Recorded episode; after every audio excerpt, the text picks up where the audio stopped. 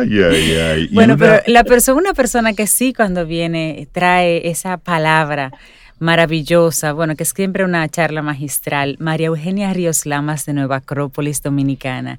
Trae siempre unos temas que sí, que es la boca llena de verdad.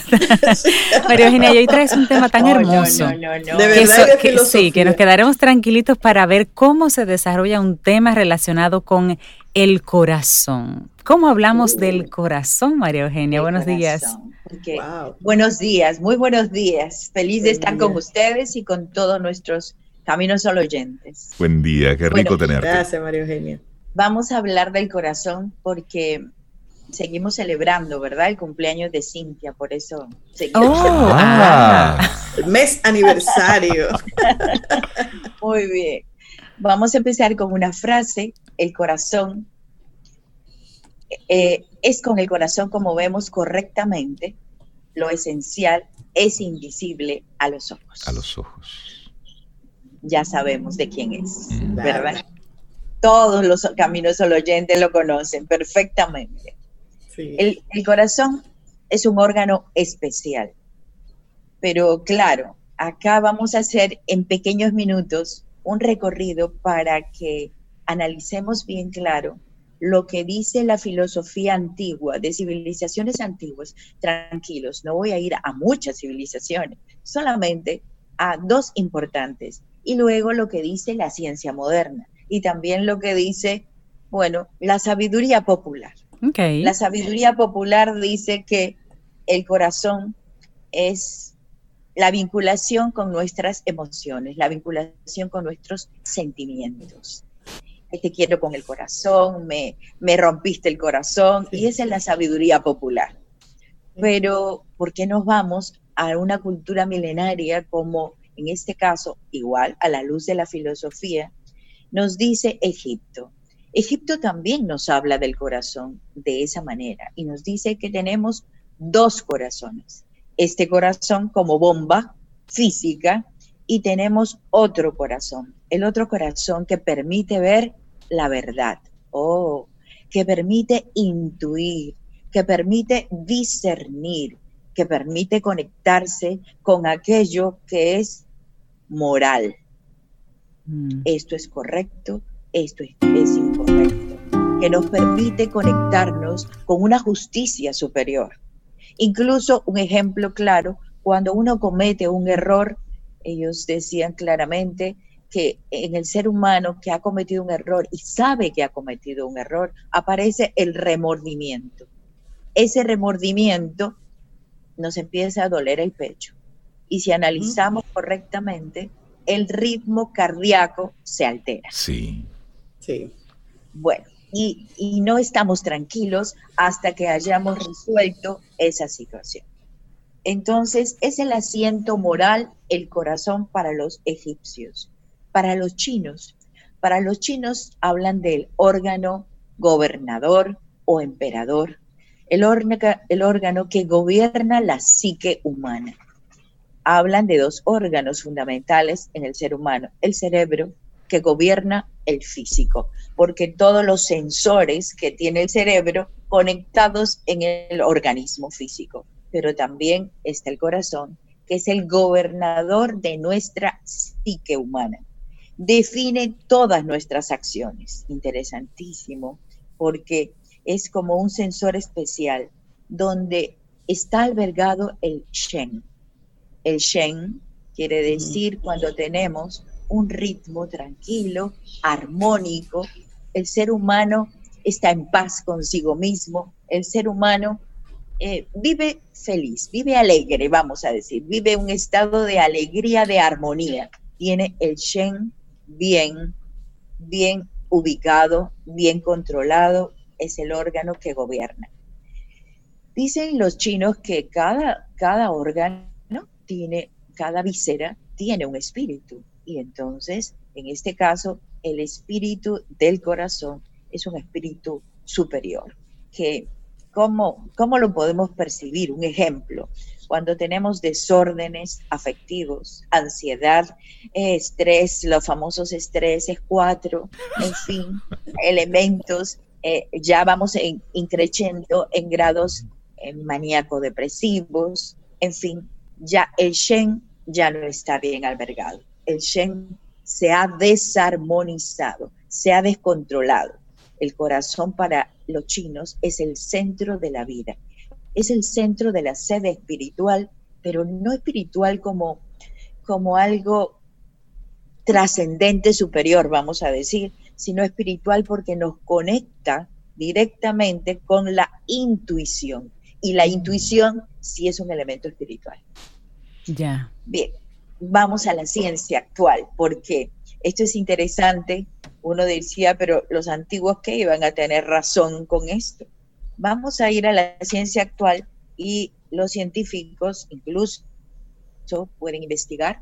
Hay científicos que hablan de la matemática del corazón y del ritmo cardíaco, como el ritmo cardíaco que bien hablábamos en la sesión anterior, la reunión anterior, del impulso cardíaco. En el corazón tiene un impulso electromagnético porque está conformado por el 20% de células neuronales. El 20% del corazón tiene neuronas lo que antes solamente le atribuíamos al cerebro. Así es. Y ahora está descubierto que el 20% en neuronas.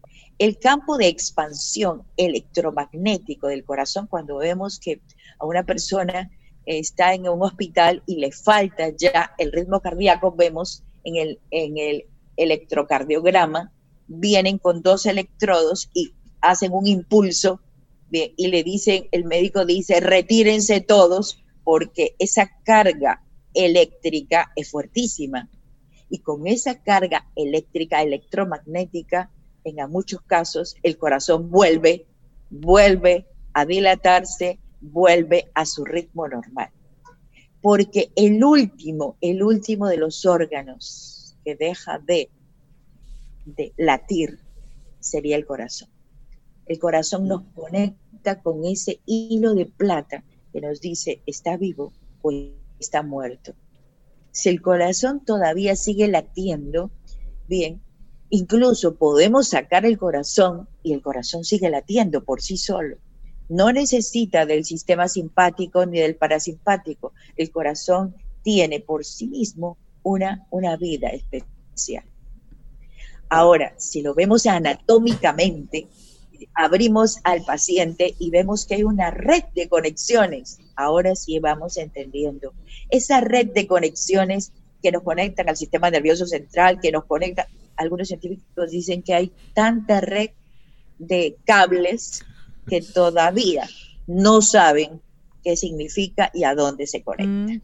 Pero muchos ya aseguran que es al sistema nervioso central. O sea que el corazón manda a al cerebro y entre los dos, corazón-cerebro, habría una coherencia. Qué bueno, habría una coherencia. El corazón emite un ritmo cardíaco tranquilo, paz, armónico y automáticamente manda su información al otro gobernador llamado cerebro y el cerebro emite su onda alfa, que la onda alfa es también tranquilidad, serenidad donde es el momento que el ser humano puede captar, puede crear, puede percibir, puede inventar las cosas más maravillosas. Y no siempre eh, trabajando, trabajando desde el punto de vista racional o desde el punto de vista intelectual. Ejemplo, nos vamos, estamos trabajando, estamos en el computador, estamos analizando un tema, muy cansados, agotados porque las ondas eh, gamma, teta, las otras ondas cerebrales están en pleno funcionamiento. Nos vamos a duchar, a descansar, a ver un ratito en el balcón, a jugar con la mascota, etcétera, etcétera, y empiezan las ondas alfa a relajar bien las conexiones cerebrales y también el ritmo cardíaco con su coherencia, corazón y mente. En ese momento, oh, se me acaba de ocurrir una idea, algo que tenía que solucionar.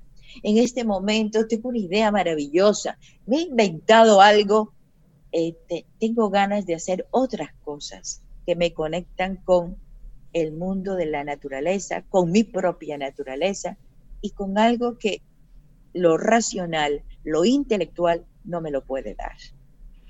María Eugenia, escuchar hablar sobre el corazón. Muchas son las, las preguntas que, que, van surgiendo.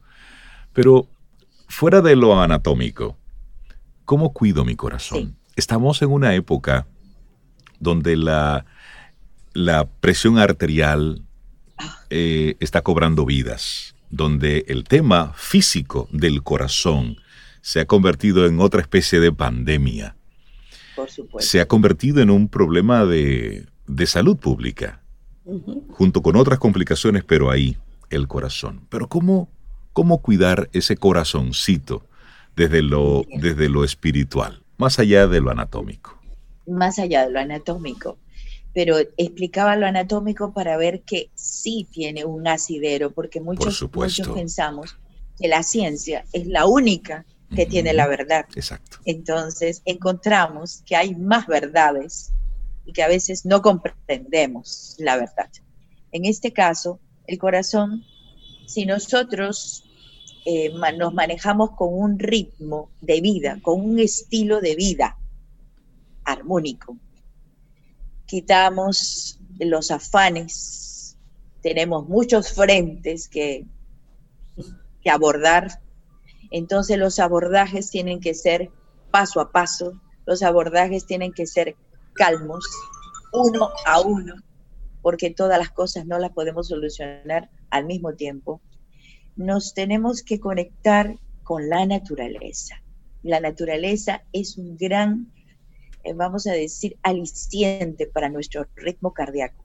Se dice que estas ondas que nosotros emitimos, este campo electromagnético que nosotros tenemos, eh, ocupa cinco metros más allá de nuestro cuerpo físico. Wow, cinco, metros. metros. Cinco. Cinco metros. Ah, Distanciamiento social de cinco metros ahora para cuidar mi corazón. y, y, nuestra, y nuestra conciencia, eh, perdón, y nuestra potencia electromagnética es 50 veces más que el cerebro. Mm. Entonces, si yo me conecto, yo quiero aliviar el corazón o yo quiero eh, unas buenas relaciones interpersonales, crear empatía, un buen ánimo desde que me levanto, bien, saludo, cordial, amable, la amabilidad, la cortesía, la gratitud, todo eso influye. Entonces mi campo electromagnético está radiante y por eso nosotros tenemos mm. gran empatía y conectamos con mucha gente con mucha gente. Estos cinco metros depende también de cada persona. Si cada persona entra en sí misma, nada más, en su cueva, obviamente no se expande y su ritmo cardíaco va a estar mucho más ácido. El ritmo cardíaco que nos permite conectar con las mascotas, porque la mascota también vibra al unísono con nosotros. La mascota nos brinda afecto, alegría, ternura, entonces nuestro ritmo cardíaco se conecta con esto. Para otras personas serían las plantas, para otra persona el mar, la naturaleza, la brisa, la montaña, en fin. Es, es, esto ya está estudiado y hay una coherencia y un campo de conexión del ritmo de la naturaleza con el ritmo cardíaco nuestro. Si estamos en plena conexión, pero ojo, miren cómo nos afecta. Si estamos en un lugar cemento, cemento, conectados a aparatos electromagnéticos todo el día, todo el día hablando de qué, de lo mismo y, y quejándonos de todo, obviamente que nuestro corazón queda afectado. El mundo espiritual requiere de alimentarlo de otras cosas. Entonces, un ah. buen libro, un buen libro. Es ese Store que están hablando de él. Ese Store. Están hablando. Esa es la conexión con el corazón de las mascotas. la mascota. Entonces, eh, en este caso, nos podemos tranquilizar. El, el ritmo de vida, yo creo que todo esto nos está enseñando para cambiar el estilo de vida. pero tenemos que ser conscientes y hacer un contrato con nosotros mismos. Nosotros mismos tenemos que definir que este estilo de vida ya no puede seguir afectándonos más, o sea que requiere un cambio, definitivamente. Y, así vamos a mejorar muchísimo, muchísimo, muchísimo. Cuando uno come, come, pero no come, lee, en, contesta el, el computador, o sea, revisa el computador, contesta el WhatsApp. El WhatsApp déjelo para otro momento, porque hay que comer, hay que hacer uso de nuestras relaciones, hay que conectarse con la vida, con la vida misma y también tener un espacio para uno mismo, estar a solas con uno mismo. Yo creo que el corazón necesita mucho de eso y necesita ser amigos, hacer amigos, hacer amigos, muchos amigos. Necesita en medio de toda esta situación ser feliz, o sea, demostrar alegría, no para simplemente ponerse una careta de, de, guasón, no, no, no, sino de una alegría que nazca desde el corazón, que es el centro, como es el sol que está dentro de nosotros mismos. Y creo es el eje de nuestro organismo. Si es el eje del organismo físico, es el centro del corazón y encima lo cubre un gran plexo solar. Y creo que ahí es donde para este tiempo lo que tú nos compartes, María Eugenia, cobra un significado mayor, porque estamos viviendo tiempos de incertidumbre, tiempos de, de mucha inestabilidad, tiempos en los que tenemos literalmente que sacar de abajo porque nos están moviendo la alfombra de lo que ya conocíamos. Entonces ahí nuestro corazoncito, sí, el tuntún, lo siente, se afecta, se acelera, nos puede quitar el sueño por las noches, nos podemos levantar de madrugada ante la incertidumbre. Y muchos podemos estar viviendo esto de diferentes maneras, pero si sabemos desde el conocimiento que tú hoy nos estás compartiendo, cómo nosotros a conciencia podemos darle ese cuidado e ir a un ritmo que nos permita ser productivos y eficientes a pesar de todo lo que estamos viviendo, pues es una gran es una gran ganancia y muchísimas gracias por traernos en el día de hoy este tema, el corazón. el budismo dice que hay que percibir la vida de otra manera y hay que aprender a vivir con mayúsculas y hay que aprender a convivir. Correcto. Y no solo sobrevivir. el aprecio, el aprecio, el agradecimiento, la gratitud, eh, la amistad verdadera, todo eso alimenta al corazón. Y eso, y eso está ahí. Mira, ¿y actividades en Nueva Acrópolis en estos días? Virtuales, por Tenemos supuesto. actividades justamente para el 9 de julio, mañana jueves. Tenemos filosofía y felicidad filosofía y felicidad a las 7 de la noche. Pueden entrar a nuestra página web acropolis.org.do y también pueden conectarse con nuestro WhatsApp 849-352-7054. Buenísimo. Que tengas un día precioso, María Eugenia.